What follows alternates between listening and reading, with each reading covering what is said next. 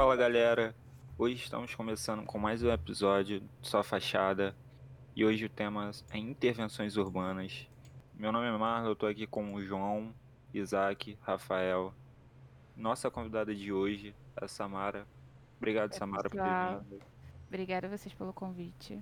E a gente vai começar abordando esse tema do ato de intervir. O que seriam essas intervenções e como elas podem afetar nosso meio e a gente pode fazer parte para poder contribuir com isso. E aí eu gostaria de saber da ideia de cada um, começando pelo João. João, fala um pouquinho pra gente o que, que você acha da- dessas intervenções. Cara, intervenções urbanas é um termo legal, porque, como você falou aí, é, esse ato de intervir ele pode ser feito de diversas formas. A gente estava aqui é, conversando um pouco antes de, de começar o podcast, a gente jogou esse, esse termo no Google, né? E o que aparece majoritariamente são intervenções artísticas urbanas. Então, mas não necessariamente é só isso. A gente pode ter é, umas, a gente pode ter intervenções de diversas formas diferentes. Podem ser as artísticas, podem ser intervenção no trânsito, podem ser intervenções urbanas. Enfim, a gente pode ter diversas maneiras de impactar no cotidiano de uma sociedade, porque eu acho que intervenção é você pegar algo que era de um jeito e você transformar aquilo ali. E às vezes essas intervenções elas podem ter um, um é uma intenção positiva e acabar sendo negativa para a sociedade porque de certa forma não foi feita uma pesquisa, não foi feito é, um estudo de impactos que o que o Isaac vai falar um pouco mais para frente, mas esse tema ele tem diversos vértices que podem ser analisados. Então é, é bem legal, é um dos temas mais importantes assim quando a gente fala sobre urbanismo. E já puxando aqui, jogando a bola para Samara, a gente teve uma intervenção. é, na verdade, a gente teve um conjunto de intervenções muito interessantes no, na cidade de Mesquita. E a Samara é moradora de Mesquita, né, Samara? Tem E- 23 anos morando aqui. Caraca. E tipo, a gente tem muita coisa pra falar de Mesquita. Então, ninguém com mais propriedade, fala aí um pouco pra gente o que, qual foi a maior intervenção que você pôde ver, desfrutar e que você pode falar sobre pra gente. Então, é, em relação, né, à minha vivência na cidade, a maior intervenção, assim, que a que mais impactou né, na minha vida, no geral, totalmente, é a intervenção da minha que foi feita na minha rua, que é a Baronesa de Mesquita. Essa rua, ela é beirando a linha do trem, né, a linha férrea da cidade, e essa linha férrea ela divide a cidade em dois lados, né? Ela passa bem no meio da cidade. E antes de falar sobre a minha cidade em si, é, eu queria falar sobre a tipologia dessa questão dessa linha férrea, né, na Baixada, que é uma parada muito é, específica e que acontece em praticamente, acho que todos os municípios da Baixada que são cortados pela linha férrea, eles têm essa tipologia muito é, parecida, que é essa questão da linha férrea ser um local onde você joga lixo, onde você faz queimadas, onde o pessoal é, usa de estacionamento, assim, uns lo- locais muito esquecidos mesmo. Então é muito difícil você ver uma- um município na Baixada Fluminense, no Rio de Janeiro, que é, tenha essa linha férrea é, mais, assim, entre aspas, arrumada, digamos assim, é, que, tem, que tenha uma atenção maior, tanto Uhum. dos, dos moradores quanto da prefeitura, digamos. Então é muito, é muito comum você ver esses locais dessa forma. Então aqui onde eu moro, né, não é não era diferente. A linha fé, a beirando a linha férrea dos dois lados era um local completamente degradado. Então eu me lembro de, tipo assim, quando eu era mais nova, a gente ia sair. A gente não voltava para casa à tarde porque eh, o pessoal estacionava na ficava escondido, né, nas árvores e tal, no lixo, para poder assaltar. E, enfim, acontecia de tudo, tudo, tudo mesmo que vocês possam imaginar nesse local, porque ele é muito, muito extenso, muito grande, ele corta a cidade toda. Então, era um lixão a céu aberto, o pessoal jogava corpo de animais, né, corpos mortos, né, dos animais que morreram atropelados, por exemplo, ficava Uhum. então, tipo, um cheiro horrível, um visual horrível, uma sensação horrível, tudo bem ruim. E então a intervenção que foi feita aqui, ela, ela foi muito impactante para a cidade inteira. Mas como eu moro aqui na frente, então acho que foi ainda mais para mim porque mudou totalmente o nosso dia a dia. A nossa nosso modo de viver mudou. Essa é a realidade. É, o fato de ter feito essa intervenção, né, ter tornado essa área a ciclovia da cidade, uma, uma região onde todo mundo que mora na cidade usa, faz uso direto. Então, tipo, a gente tem playground, a gente tem academia, a gente tem a ciclovia, a gente tem manifestações artísticas, a gente tem. Mas o que? Não me lembro. Enfim, é uma área que eu acho que é bem. muito utilizada e, e as pessoas se apropriam dela. Uhum.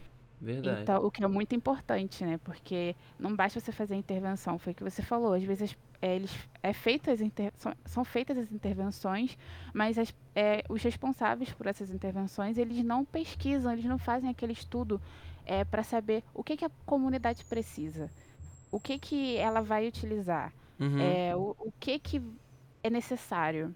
Só Sim. fazer a intervenção não é o suficiente. Então, tipo, acho que foi uma sacada muito boa o que eles fizeram. A população usa, usa muito é, e se apropria, o que é muito importante. É legal. É... Fala aí, o que você ia falar? Eu, eu lembro de, há muito tempo atrás, passar lá e ter, tipo assim, sei lá, porcos andando ali, tipo, Sim. literalmente um lixão a céu aberto. Sim. E agora eu vejo a participação ativa da população de forma, assim, estratosfericamente grande, de uma forma que eu nunca vi na minha Sim. cidade. Que, tipo assim, pessoas usufruindo do mesmo espaço urbano. Isso pra mim foi, foi completamente diferente. Eu nunca tinha visto tanta pessoa usufruindo de um espaço urbano Sim, na Baixada Fluminense, porque quando a gente pensa lá embaixo, a gente vê, é, sei lá, a Lagoa Rodrigo de Freitas, a, a- o próprio- os próprios calçadões da- das praias, então, tipo, só que isso acontecendo aqui, eu nunca tinha visto. Então, depois dessa intervenção da baronesa ali, cara, eu lembro na pandemia, sábado, 6 horas da tarde, pelo amor de Deus, não tinha como você andar naquele lugar de tanta Não gente tinha. fazendo é, atividade física. E falando um pouco sobre esse as estações, Samara, é uma coisa que eu descobri na exposição do Burle Marx que eu fui na na Fundação Roberto Marinho, eu descobri que ele fez projeto de jardim para as estações de Juscelino, Nilópolis, Comendador Soares, Dom Pedro II, Edson Passos e Nova Iguaçu.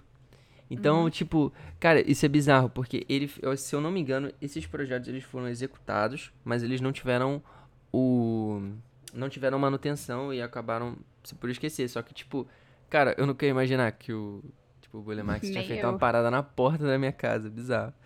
se você não tivesse falado, eu acho que eu nunca saberia. Então, tocando num ponto, Samara, você até comentou sobre a baronesa, e isso atribuiu vários benefícios, como você disse, né? A, a segurança, a- talvez também a sua questão econômica, que você tem sua loja né, ali e abriu um Sim, eu queria comércio. falar sobre isso, depois eu falo, vai, continua. Então, o lazer também na- nessa área, porque eu lembro quando eu passava por ali, era uma área, tipo, super deserta, se eu não me engano, os carros também estacionavam na calçada, não é? Então, Sim, não dava direito para as pessoas usufruírem do local. E como eu, eu vi uma frase esses dias, até fazendo um trabalho sobre, que o Janguel ele fala que tipo, as, as pessoas se apropriam dos locais muito rapidamente com, com essas intervenções. Então, uma intervenção na cidade seria como, tipo, ele agrega na, na filosofia dele que as cidades, elas são como, como uma boa festa. Então, se há em lugares bons, as pessoas, tipo, man- se mantêm naquele lugar. E se há in- intervenções ruins, as pessoas são as primeiras a correrem daquele local e fugir. Não se apropriar tanto com, como fazem com a baronesa, entendeu? E outros lugares. Cara, Isso é interessante.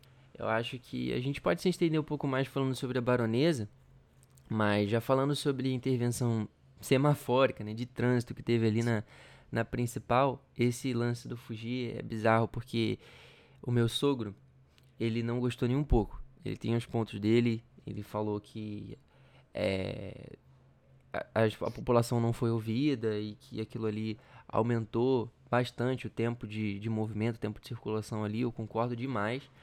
Mas ele, eu, o, o engraçado que você falou do fugir é que sempre que eu tô de carro com ele, ele faz um caminho totalmente diferente para não passar por ali, cara. Bizarro. Ele já foi, ele já, cara, estradas e ruas que eu nunca vi na minha vida que ele pega para não passar naquela intervenção. Às vezes até mais tempo, mas é bizarro, realmente. As pessoas, as pessoas, As pessoas fogem. escolhem os caminhos que elas vão traçar, né, no dia a dia. Então, se aquele lugar ali não tá, não convém, não traz o convite à pessoa frequentar, usá-lo com a pessoa simplesmente ela foge. Pode falar, Mas, mas será que o, o João falou uma parada que agora eu tô aqui refletindo sobre, mas será que também não é a intenção que pessoas utilizassem outros caminhos alternativos para justamente aquele local que era tinha um trânsito mais intenso, tinha muito mais movimento, ele essa, esse trânsito ele se dispersar, sabe? Sim, Será que não é uma parada que premeditada, Acabei de né? pensar nisso, né? Acabei de pensar nisso. Será que não era proposital? Tipo, vamos dificultar um pouquinho a vida aqui, é, o movimento aqui, a circulação, para as pessoas usarem outros, outros percursos para poder essas pessoas é, passarem mais pela cidade e não justamente aqui nesse ponto em específico. Uhum. É, o.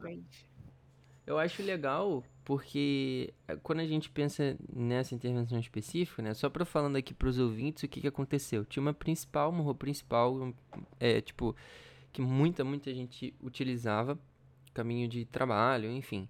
Era bem utilizada e aí eles fizeram um semáforo nessa rua e desviaram o fluxo para dentro de um bairro comercial, é, residencial, na verdade, para dentro de um bairro residencial. E esse bairro, tecnicamente, ele não tinha estrutura para poder suportar todo aquele fluxo, caminhões, ônibus, eh, todas as linhas de ônibus de Mesquita, eh, que vão para Nilópolis, enfim. Eh, eles não tinham condições de suportar isso. E aí o que aconteceu? Por um lado foi excelente para os moradores locais que tinham eh, vontade de abrir um comércio, de que puderam usufruir da intervenção que teve juntamente com, com esse desvio de fluxo, que foram a requalificação dos pavimentos, iluminação pública. Então, essa galera teve, teve esse benefício, né? E teve gente que gostava do sossego de um bairro residencial e agora tá tendo que lidar com a barulheira de uma principal, que era principal principal mesmo, que agora está sendo desviada por uma rua, por uma rua residencial. É, mas falando aí um pouco sobre essa questão, eu acho que existem é, ônus e bônus, né? Tudo tem, tudo tem um preço, né? É assim para tudo. A prefeitura de Mesquita, ela alegou que ia diminuir o número de acidentes, certo? E aí eles fizeram esse fluxo, esse desvio de fluxo, porque ali naquela principal estava tendo muito acidente. Ok, muita gente não gostou. Só que em contrapartida, com- como bônus no caso, né, vieram diversas outras coisas, como a Samara disse. A Samara é um exemplo vivo de pessoa que foi é, beneficiada por uma, por uma intervenção urbana. Por exemplo, hoje ela tem uma fonte de renda que poderia não existir se não tivesse. ela simplesmente não existiria. O fato de ter da intervenção ter chego até nós mudou, foi o que eu falei no início, mudou totalmente a, a vida de- das pessoas que Uhum, usam diretamente, até mesmo que não usam, mas que estão ali em, em contato direto. Eu sou um exemplo que eu, por exemplo, eu não caminho. Então eu não faço um uso direto da ciclovia. Eu não caminho por ela. Porém, eu faço um uso assim, é, como eu posso dizer, meio que arterial dela. Uhum. É, os benefícios que ela trouxe foram tipo gigantes. A minha família, ela foi, teve a, a capacidade de abrir um comércio local por conta da intervenção. Se a intervenção Sim. não existisse, o nosso comércio não existiria.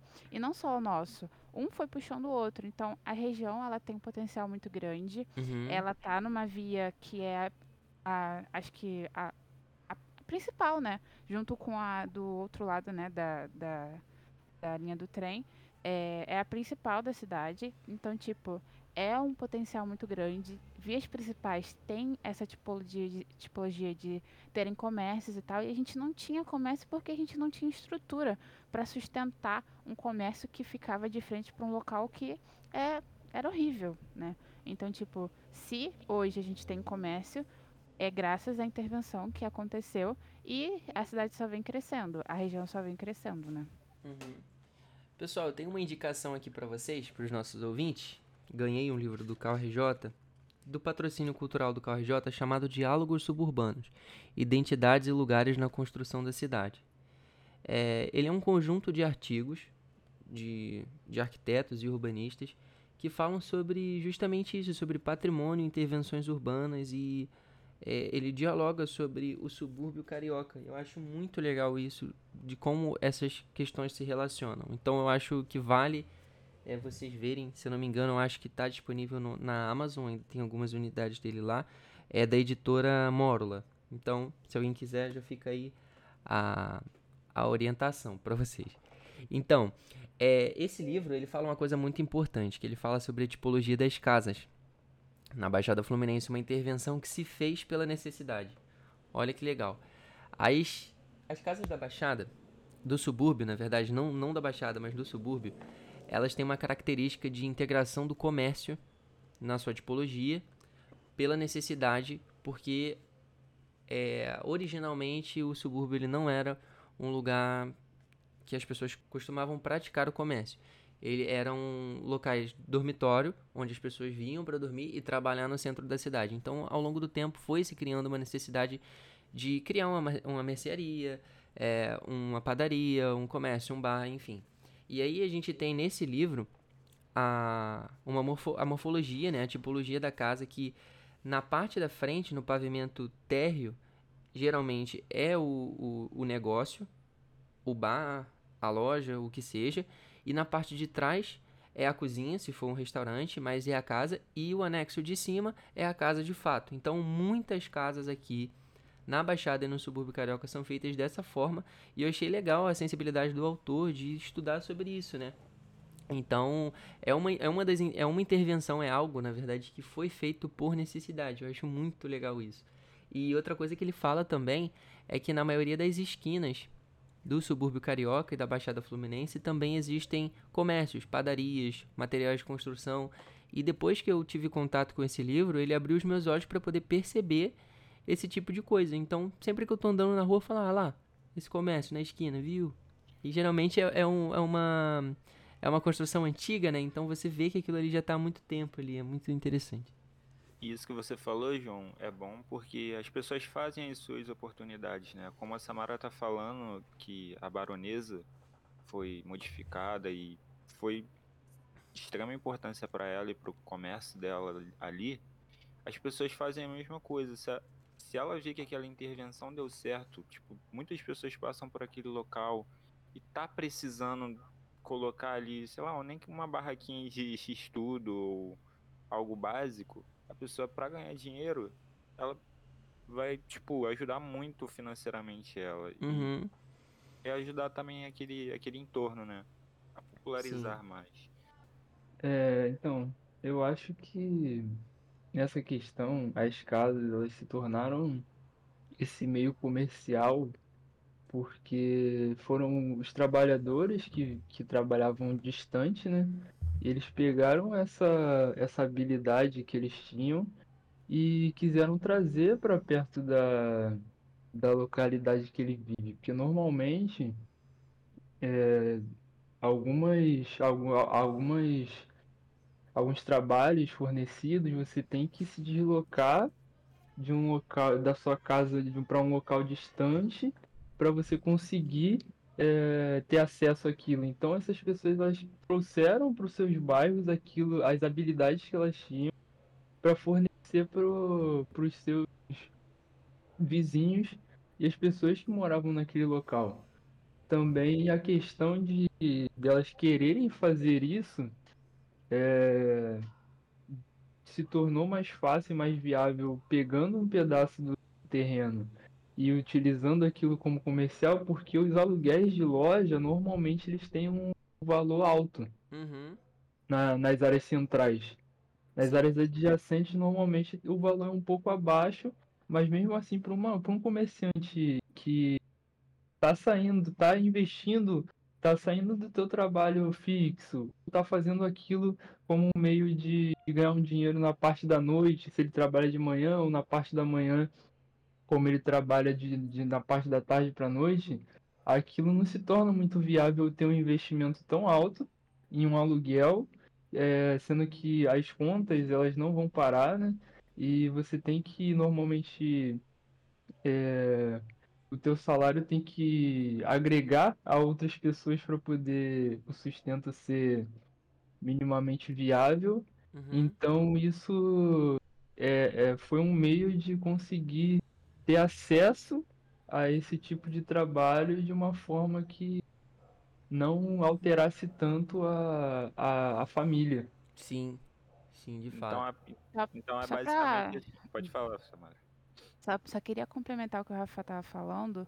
É, o comércio local, os negócios locais, eles são muito importantes. E às vezes a gente não tem noção disso. Eu joguei aqui no Google só para vocês terem uma, uma noção do que a internet fala, né? Do que as pessoas falam sobre o negócio, os negócios locais. E aqui está dizendo que os negócios locais são o combustível de toda a economia. E promover Uhum. esse tipo de consumo gera ganhos para toda a região, pois ajuda a estabelecer um comércio mais justo e principalmente faz o dinheiro circular pelo seu bairro, o que Isso. propicia mais desenvolvimento local. É, é possível ver melhorias na infraestrutura do município, na segurança e até mesmo do turismo. Uma comunidade bem desenvolvida a partir da economia local melhora não só os negócios, mas também a vida das pessoas, alavancando o bem-estar social de todos. Então, tipo, a economia, a- o comércio local, ele é extremamente importante. Uhum. É, então, o que aconteceu aqui na minha cidade, na minha rua, é um exemplo que eu acho que está servindo de exemplo para os municípios vizinhos. Eu vejo que é, algumas, alguns municípios aqui que tem, é, faz divisa, né, com a nossa ciclovia, por exemplo, tenta fazer a extensão disso, mas ainda não aconteceu de fato. Eu acho que estão tentando, mas ainda não aconteceu assim concretamente. Então, o- eles estão vendo que o que aconteceu aqui é, é uma oportunidade muito grande. Uhum.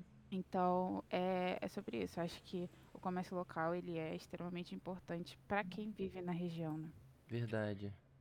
E as pessoas também começam a querer mudar esse aspecto de cidade dormitório, né? Porque Sim. elas querem trazer o seu trabalho pra cá, pra porta de casa delas, e não ter que sair daqui pro centro do Rio ou pra Barra, Aham. entende? Ela tem, ela- elas tentam ganhar o seu ganha-pão aqui.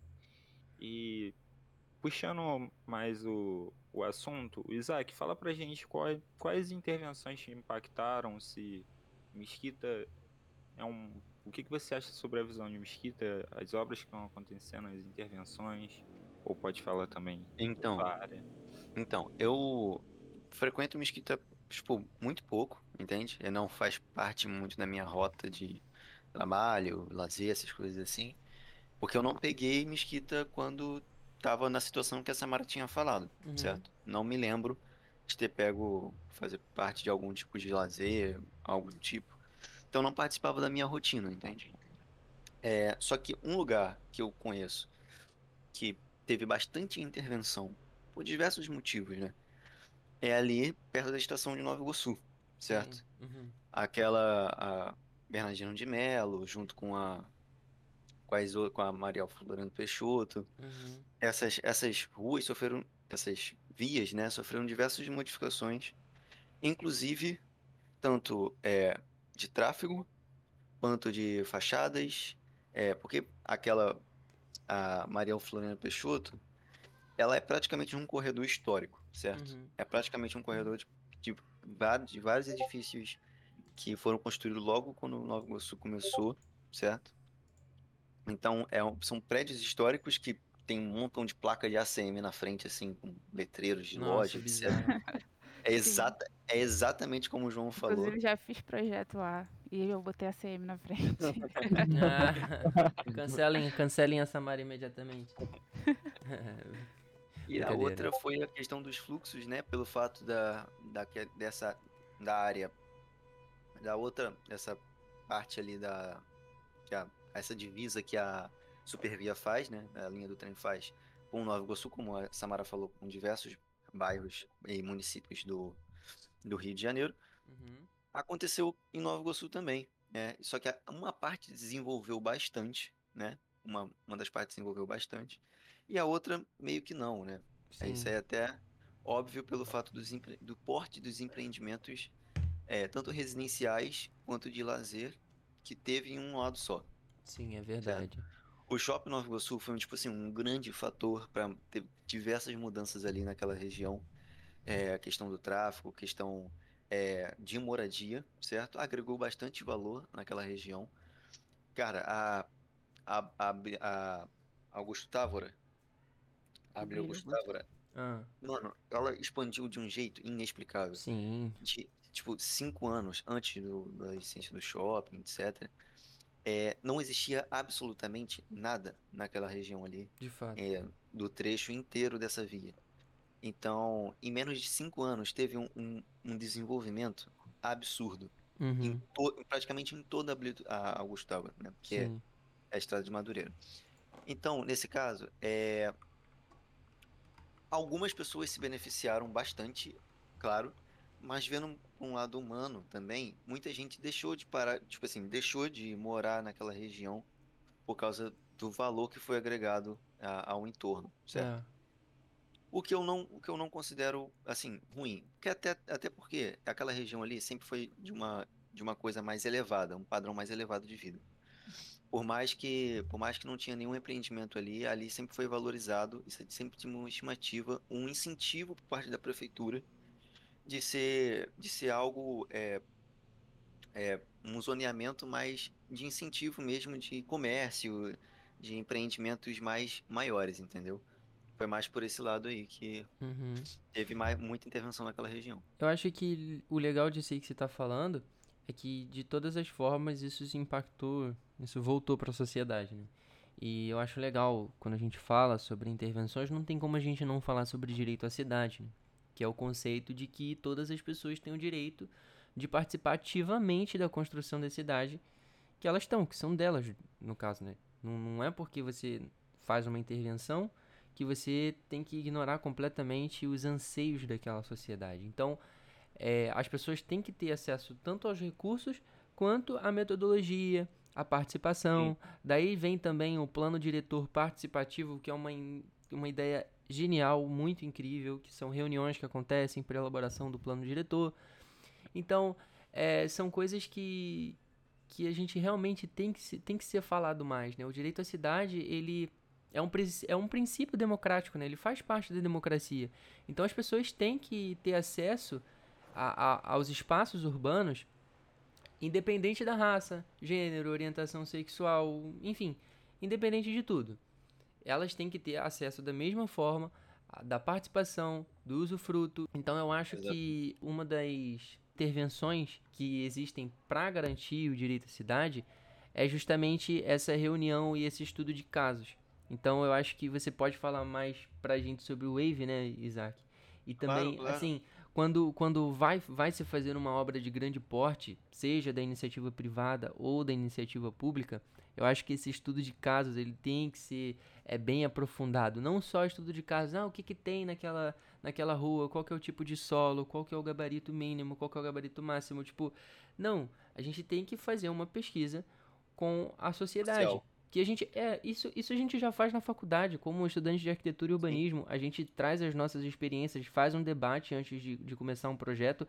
E por que que na hora da gente fazer, de ter a nossa prática profissional lá, de, de fazer um, um empreendimento de grande porte, por que que a gente esquece disso? Por que que a gente se deixa levar, é, se deixa esquecer por isso, né? Exatamente. Tem um, tem um fato muito importante desse, dessa parte, que a maioria das prefeituras, sim, cobram um wave em empreendimentos de grande O porte. que que, o que, que é o Wave? O wave seria o, o estudo de impacto de vizinhança, certo? Que é, pode ser por parte da empresa que está fazendo, ou ela terceirizar essa pesquisa, certo? Do entorno e o que, que aquele empreendimento vai causar num geral. Assim, Uhum. é basicamente isso. Só que tem um negócio. A prefeitura, ela vai pegar o estudo de impacto, analisar, né, e pedir algumas medidas compensatórias, né? Como assim? Ah, o empreendimento vai fazer que o fluxo de tal rua aumente, ou que, por exemplo, a pavimentação de uma determinada área permeável se torne impermeável. Um exemplo. Então, vai ter drenagem, certo? Então, o entorno ali vai sofrer com provavelmente alagamento. Então, a prefeitura vai exigir algum tipo de drenagem, algum tipo de coisa. É isso. Uhum. Ou, por exemplo, outro exemplo seria um empreendimento X que vai visar um local que não tem, por exemplo, uma escola, Uhum. Ah, a prefeitura vai pedir uma medida compensatória de ele fazer uma escola também. Para fazer o empreendimento, ele vai ter que precisar fazer uma escola. Uhum. Então, a prefeitura utiliza esses tipos de coisa, esses tipos de empreendimento, para incentivar e também meio que tirar das costas algumas, responsa algumas responsabilidades, talvez, por parte da prefeitura, para botar para a iniciativa privada. Isso é mais acontece com a iniciativa privada. É, então, isso altera muita coisa na questão urbana, certo? Esses empreendimentos maiores alteram muita coisa. Então, a prefeitura analisa esse estudo de impacto que geralmente é cobrado em aqui, no caso, onde eu trabalho, que é Nova Iguaçu, a gente separa por, por tipos de comércios diferentes, né? Níveis de comércio. Vicina- Vicinal, que é aquele regional que a gente estava falando, né? Padariazinha, é aquilo ali, mercadinho, mercearia. E comércios maiores, que, que é o, a- o comércio de, de coisa metropolitana, certo? E aí eu vou falar um pouco também, e a ideia que o João passou é, há pouco sobre o assunto do, de trazer essas pessoas para poderem falar o que elas, como elas se sentem na, naqueles lugares, o que deve ser feito, o que que ela acha que deve ser feito, porque as pessoas que usam os lugares, que moram naquele local, são tão importantes quanto o urbanista, porque são elas que todos os dias estão ali, né? Caminhando, trabalhando, enfim. E essas intervenções é, mudam a vida de- daquelas pessoas. Uhum.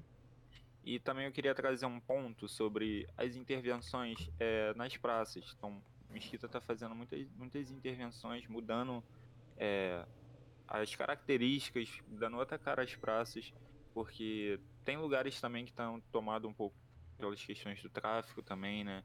E trazendo essa esse bem-estar, esse lazer para as pessoas dali, eles se apropriam mais rápido, muda um pouco, afasta um pouco essa questão do, do tráfico, as pessoas começam a conviver mais, ter questões de cultura também, às vezes.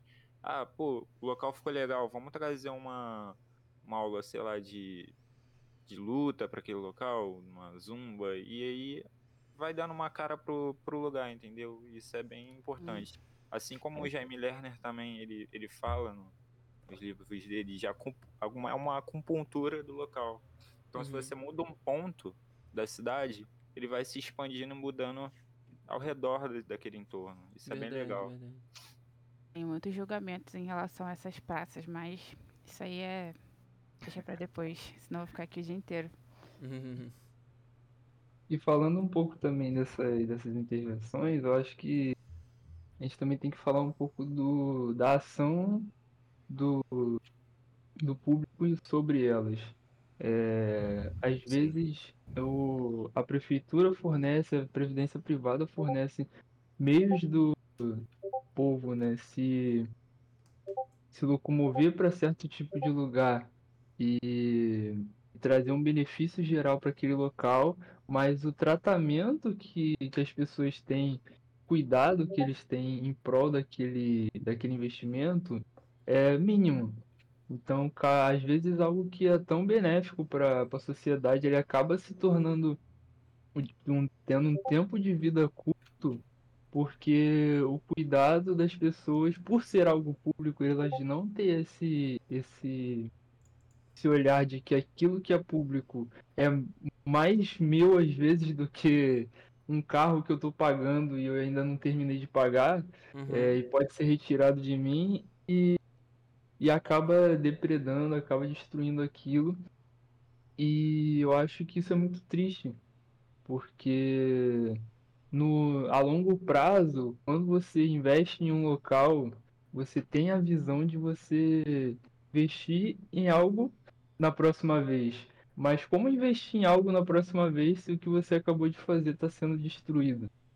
É, É. então isso acaba é, desacelerando o desenvolvimento de uma cidade que poderia ser muito maior, principalmente Nova Iguaçu, Mesquita, essas cidades que são cidades é, antigas. Mesquita é derivada de Nova Iguaçu, mas ela é uma cidade antiga e, e acaba travando um pouco isso e às vezes as reclamações do próprio povo se torna inviável porque você tem que ficar fazendo esse anos Uhum. e acaba tornando muito difícil.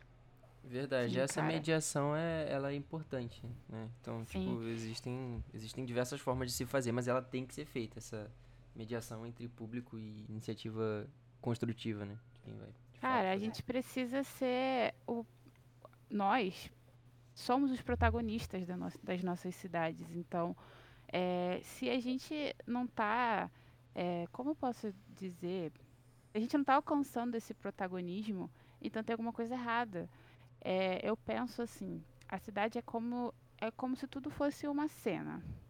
É, a cidade é o nosso cenário, nós somos os atores.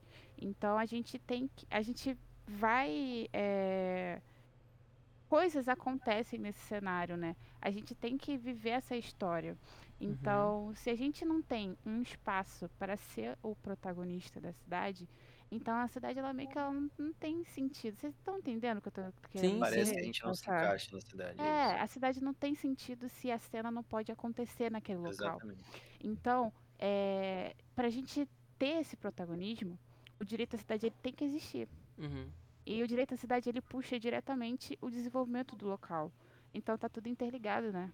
Verdade. Eu acho. E outra coisa também, é, de falar um pouco mais polêmica, todo mundo sabe que na cidade de Nova Iguaçu, Mesquita e adjacências tem sofrido bastante com a questão dos alagamentos, das enchentes e, e, enfim, de tudo isso que, que tem acontecido, essas tragédias que A baixada não no geral, né? Exato, que outrora não acontecia tanto, mas agora tem aumentado bastante o número desses acontecimentos. E muitos desses são provenientes de dessas intervenções, dessas modificações feitas né, no espaço urbano, na malha da cidade, que não talvez não tenha sido feito o estudo correto, talvez não tenham tido medidas compensatórias, como o Isaac falou, mas o fato é que estão fazendo coisas que estão refletindo negativamente para a cidade. É Então, o que eu tava falando, né? Eles estão impermeabilizando as cidades, Uhum. os municípios. Taca, tasca ali concreto em tudo quanto é canto. É, tudo bem, vamos fazer praça, ok. Mas, gente, e a questão ambiental?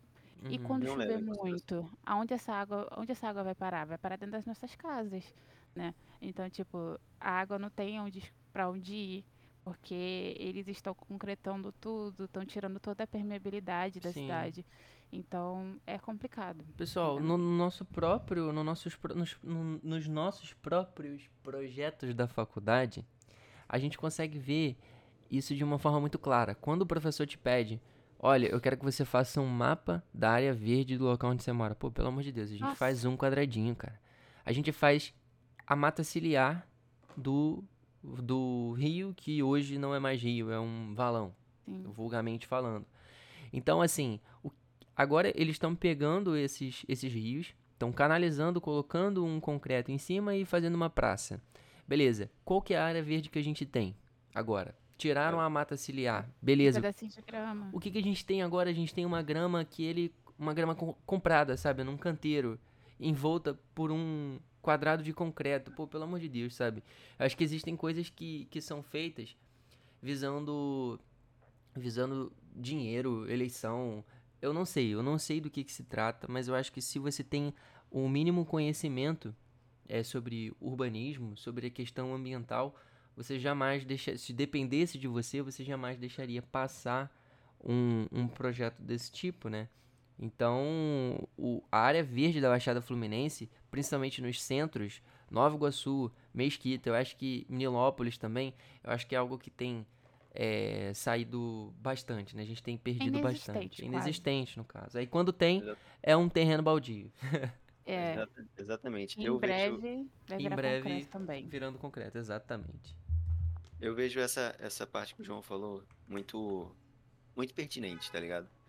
Algumas obras realmente não têm critério é, técnico nenhum por parte das prefeituras, às vezes é, é literalmente motivos políticos e eleitoreiros, tá ligado? Aqui em Belfort Roxo acontece muito, tá acontecendo muito isso pelo fato de que o prefeito, ele tá tentando transformar a cidade numa cidade extremamente bem urbanizada, bem isso, bem aquilo. Só que, primeiro, não, ele é inimigo do, do ambiente, praticamente. Ele é inimigo isso, número um É. de todas as árvores possíveis. Tudo que ele encontra verde, ele tenta derrubar de alguma forma. Ou concretar. É essa, essa é a parada dele.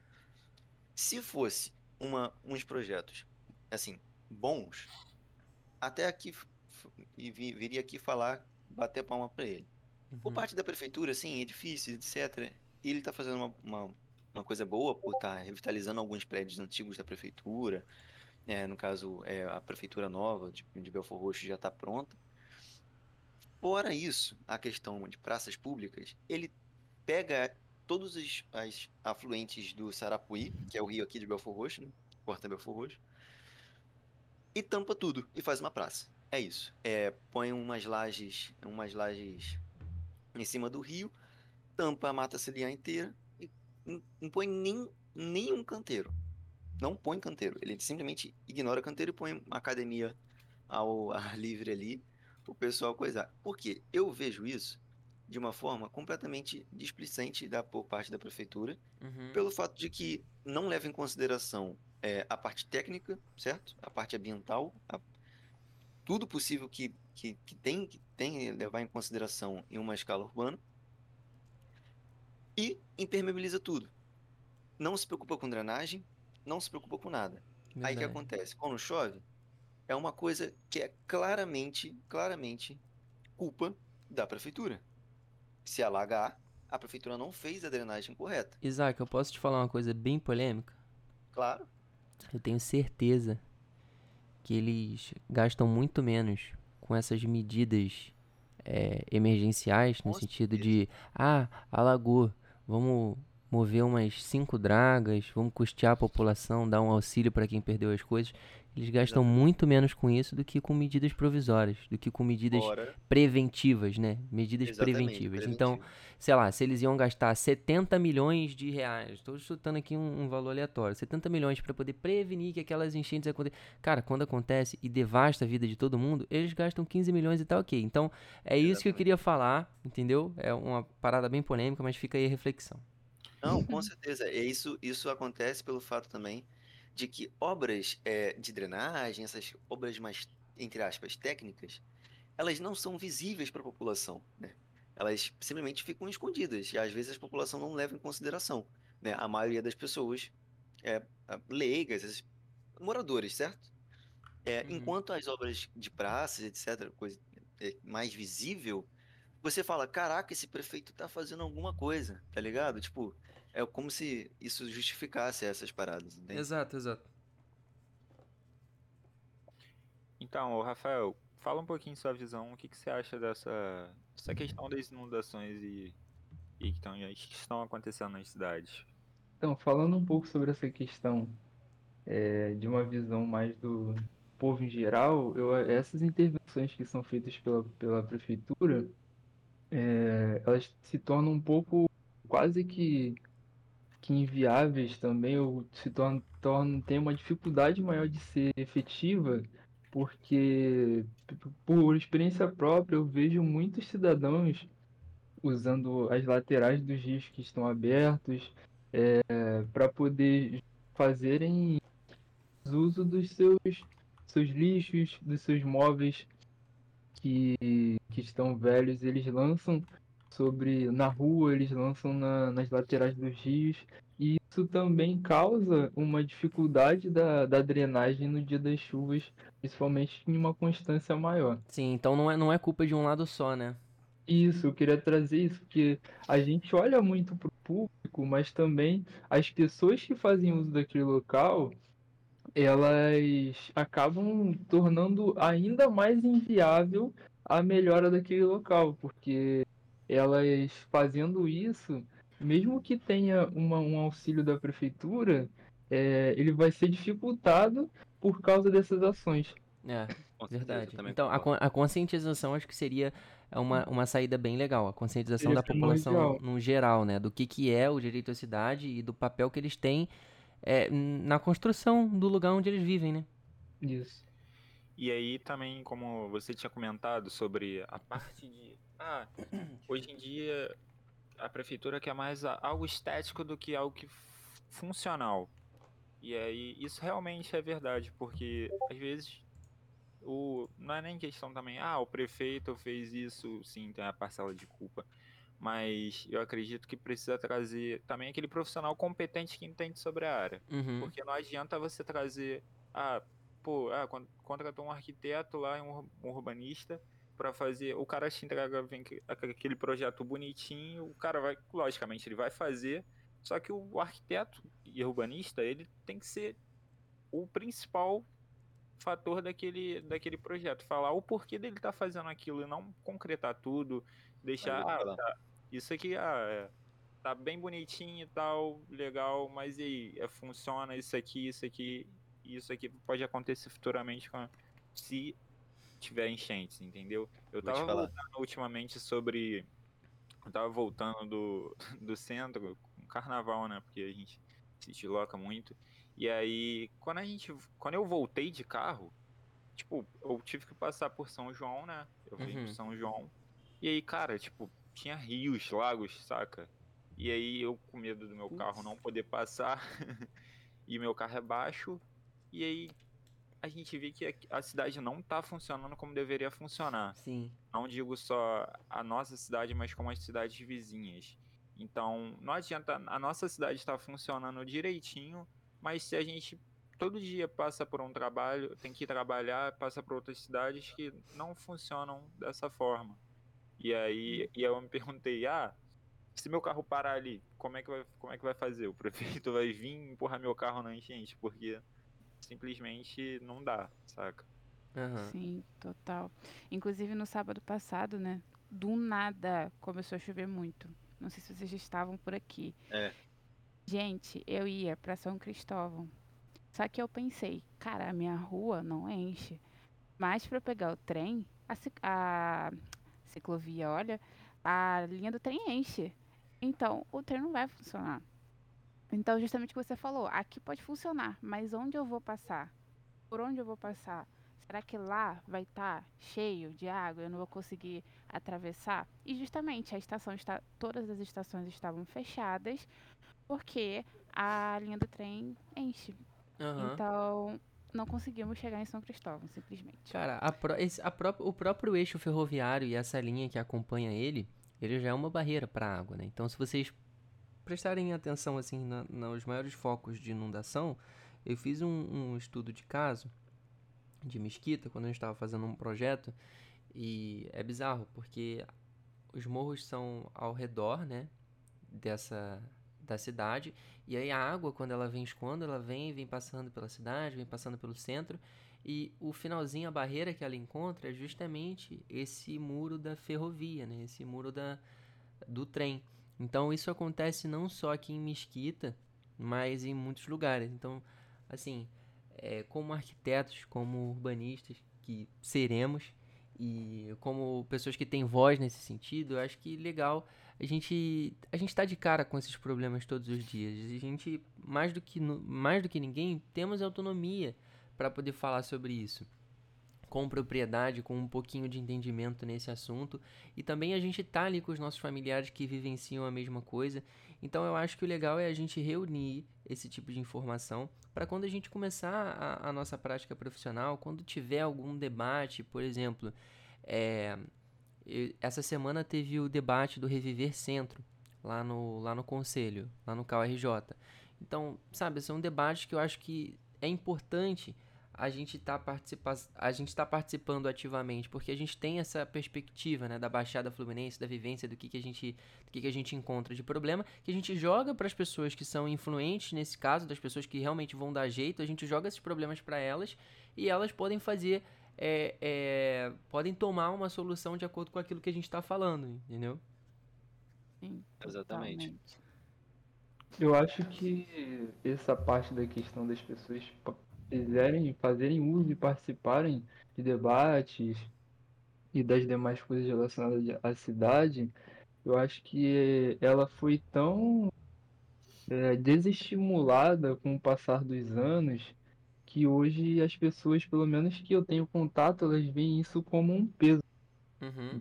Tipo assim, elas não. é- é- participar da cidade, fazer as coisas em prol é, da sua vizinhança, ela se torna é, difícil porque aquilo não foi passado, por exemplo, do seu pai para você. Não Sim. foi passado, não foi instigado por você na escola, na faculdade, dependendo do seu curso, não vai ser nem falado. No seu Uhum. trabalho, aquilo não, não existe, entendeu? Então, por, por essa dificuldade de acesso a esse tipo de informação, é, se torna quase que pedir para uma criança correr, porque ela simplesmente não sabe da existência da maioria das coisas que, que ela pode fazer e ela pode ajudar na melhora da sua cidade, do seu bairro, Sim, cara. principalmente. Cara, É, pode falar, pode falar. É que você falou sobre essa questão de conscientização e o, o Rafael trouxe de novo esse tópico. E é, eu não sei se vocês têm essa- esse mesmo sentimento que eu tenho, mas essa, o termo, né, conscientização, quando as pessoas falam essa palavra, eu lembro da, da época da escola, né, quando faziam palestras sobre lei seca, essas Uhum. paradas todas. Então, o termo conscientização já está tão banalizado, né? Que as pessoas acham muito tedioso quando falam, ah, vamos é, conscientizar. O que é conscientizar? Eu Uhum. acho que é, a população ela precisa ser conscientizada sim, isso é muito necessário. Eu acho que a conscientização é a base de tudo. Se você tem consciência do que é aquilo, você sabe qual é o teu direito, você sabe até onde você é, deve ir, é, você sabe até onde a sua opinião importa. Então, as pessoas elas precisam ser conscientizadas sim, mas é muito difícil você conscientizar uma população. É muito complicado. E eu vejo até que as prefeituras elas até tentam, mas elas não conseguem. Elas fazem eventos né, de conscientização e as pessoas não vão. Então, as pessoas precisam ser consci- conscientizadas de que elas devem ser conscientizadas, né? Uhum. Então, tipo, é, eu acho que o mais importante antes da conscientização e que já faria toda a diferença são as pessoas entenderem que as cidades elas são nossas. As pessoas acham que a cidade é do prefeito, Sim. a cidade é da prefeitura, a cidade é do governo. Não. A cidade é nossa, é sua. Então, tipo, você tem propriedade para ir lá e falar o que você acha e dar a sua opinião.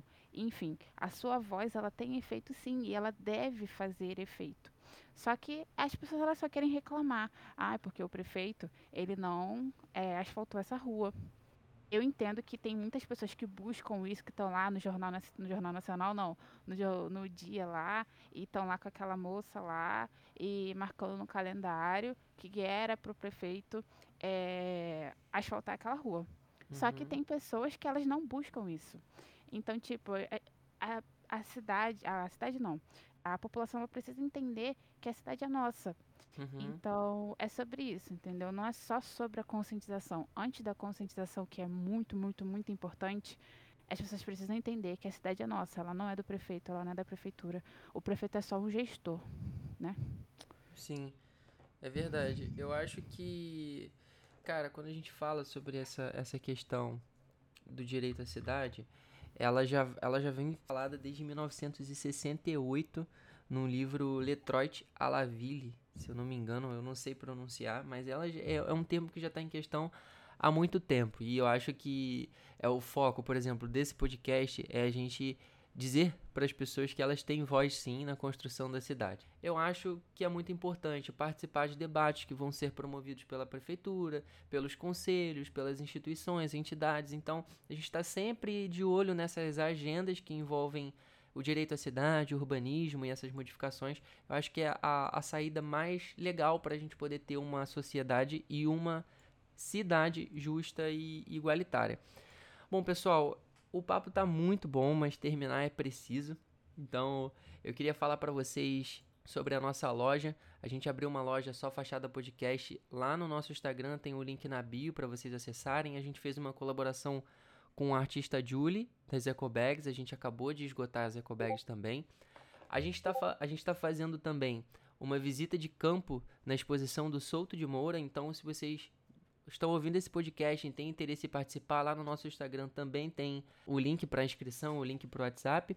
E também estamos criando uma plataforma de apoio ao podcast. Então, se vocês têm interesse em participar disso, tudo que a gente tem feito aqui, tem uma um, no link da bio também lá para vocês conseguirem apoiar mensalmente o nosso podcast, que é muito importante porque a gente precisa é, de equipamentos novos, enfim, a gente precisa sobreviver. Então, é, fica aí o nosso agradecimento a Samara pela participação nesse, nesse episódio. Obrigado, Samara. Eu agradeço, adorei o papo, muito bom. Muito importante. Quando você quiser voltar, só fala pra gente. Se você quiser trazer um tema também, a gente marca. E é isso, pessoal. Eu vejo vocês no próximo episódio.